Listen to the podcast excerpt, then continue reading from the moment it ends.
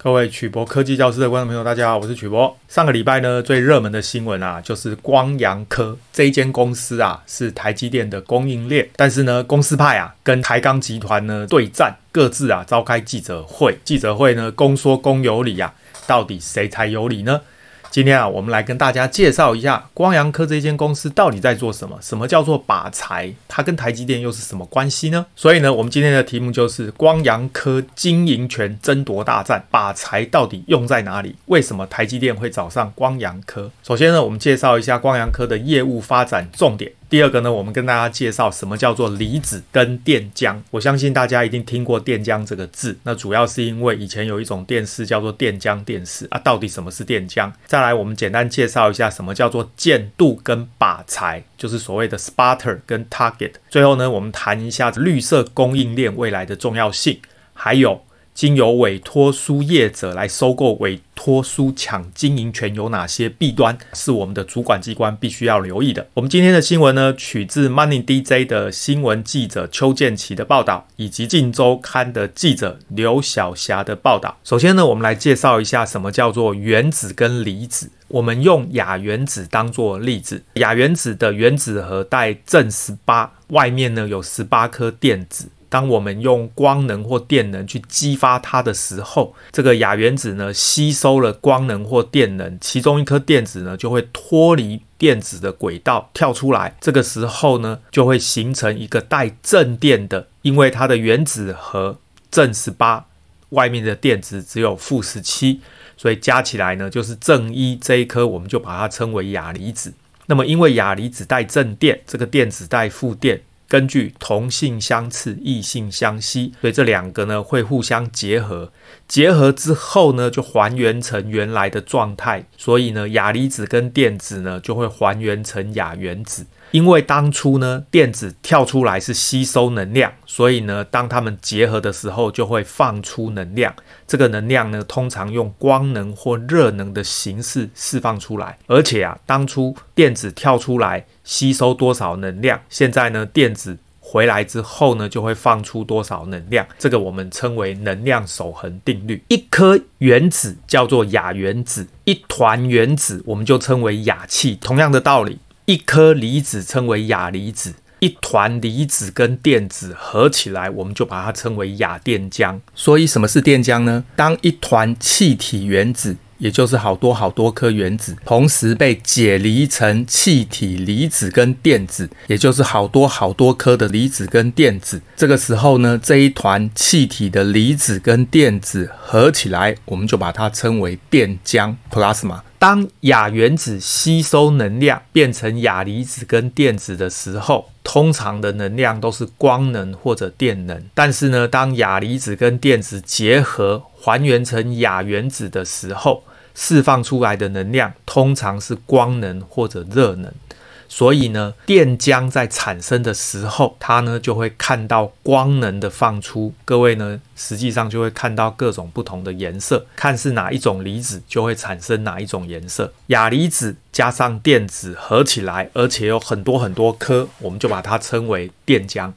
电浆呢，用白话文讲，就是气体的离子跟电子合起来形成的这一团，称为电浆。那因为键度呢，它的原子。是很混乱的，所以呢，成长出来的薄膜呢，通常原子排列并不整齐，所以呢，大部分都是多晶薄膜。各位记得，多晶薄膜呢，就是原子的排列局部整齐，但是呢，它整体看起来是混乱的。那么，由于啊，这种反应呢，并没有化学反应，它是属于物理反应，所以呢，我们把它称为物理气象沉积，这个称为 PVD。Physical 的 vapor deposition，我们用制作钨的多晶薄膜来介绍它的制作过程。那么首先呢，这个是反应系统的真空腔，所以呢，它必须接到真空系统，把里面的这个空气呢先抽出去。接下来呢，我们把细晶圆放在晶圆基座上，正面朝下。同时呢，上面有加热线圈，让细晶片的温度呢稍微高一些，让原子呢比较容易排列整齐。再来呢，这一个黄色的就是所谓的鎢靶材，因为我们今天要镀的薄膜是鎢薄膜，所以呢就使用一个纯度非常高的鎢金属做成的一个靶材。大家特别注意，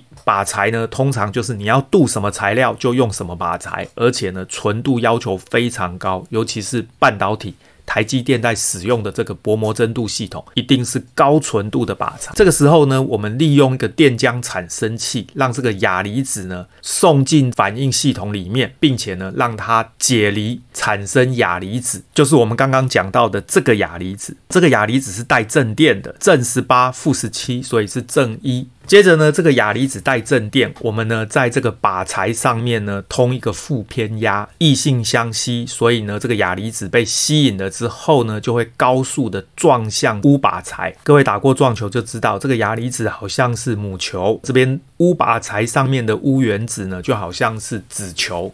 各位知道打撞球的时候呢，母球撞子球，子球就会弹出来，所以这个时候呢，亚离子撞击这个钨原子，钨靶材上的钨原子就会被撞出来，像子球一样。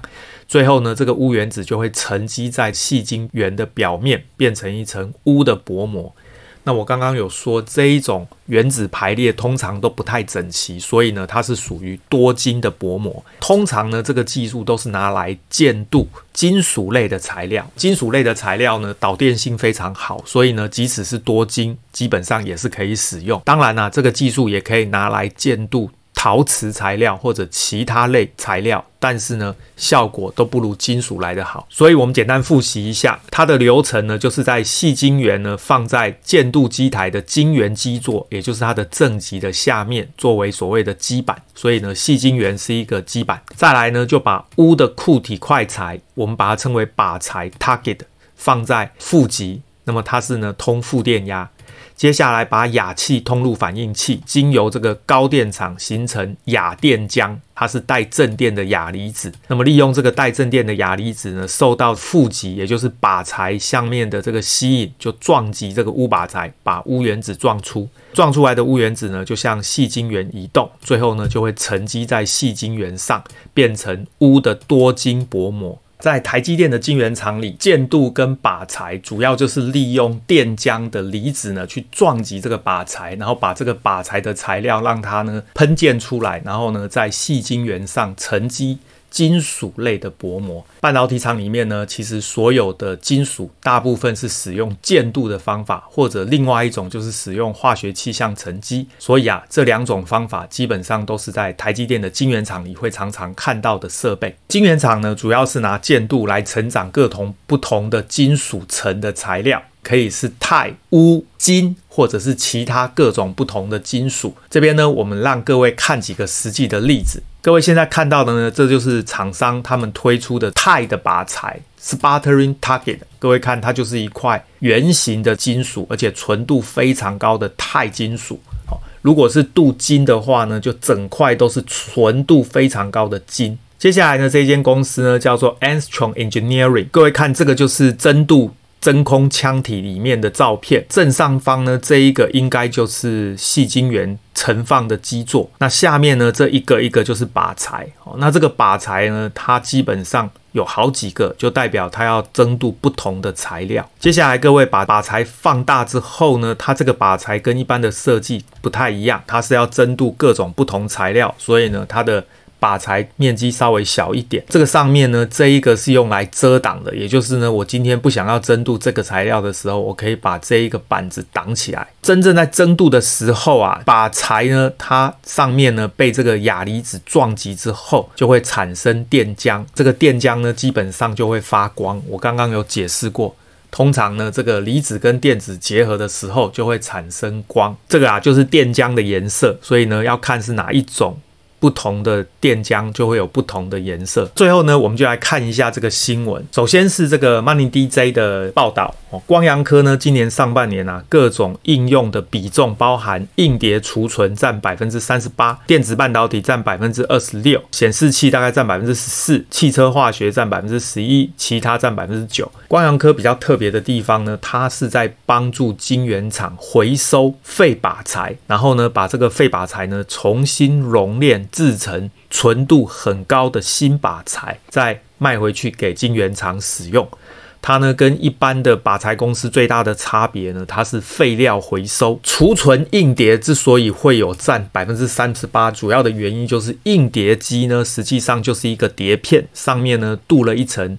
金属的薄膜，所以啊，他们最常使用建镀这个技术。这边呢谈到了它的储存领域的毛利是最好的，哦，所以呢，这百分之三十八是毛利最好的。半导体前段制程的靶材，就是我们刚刚说台积电，它前段制程，也就是所谓的电晶体的制程，进入门槛比较高，毛利呢在平均的水准之上。接下来呢，这个新闻就提到光阳科在半导体领域呢。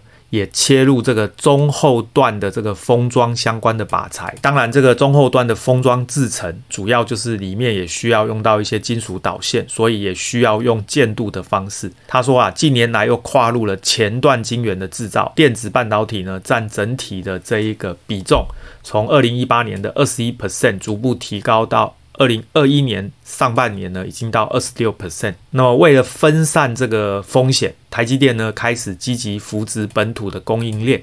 所以啊，光阳科透过硬碟回收，它呢可以投入这个高阶靶材领域，就是把这个硬碟回收之后，把上面的金属取出来。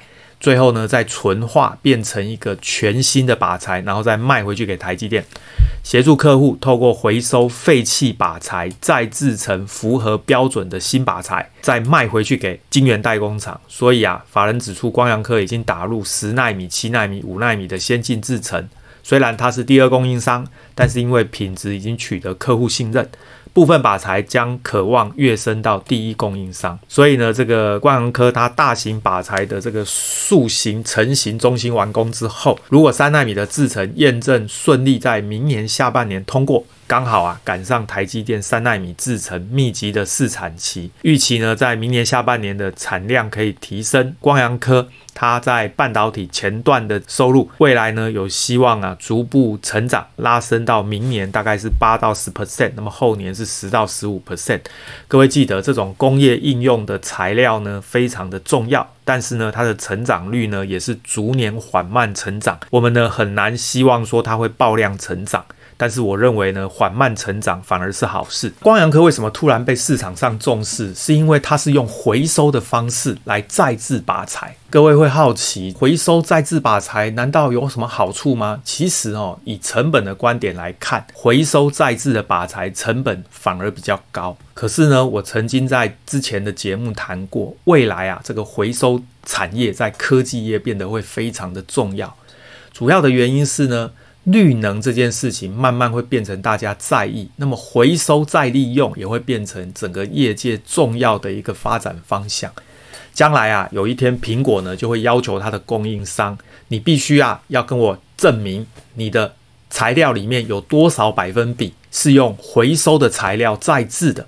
这样呢，我才跟你下单，这个会变成一个趋势。也就是说呢，将来的这些晶圆厂呢，会开始啊，逐步的调升它回收材料的利用率。这样呢，主要的目的就是为了达到环保的要求。将来呢，知名的品牌大厂都会提出这样的要求。所以，环保回收产业，各位啊，千万不要以为啊，它是在收垃圾的。这个啊，未来呢，会变成黄金。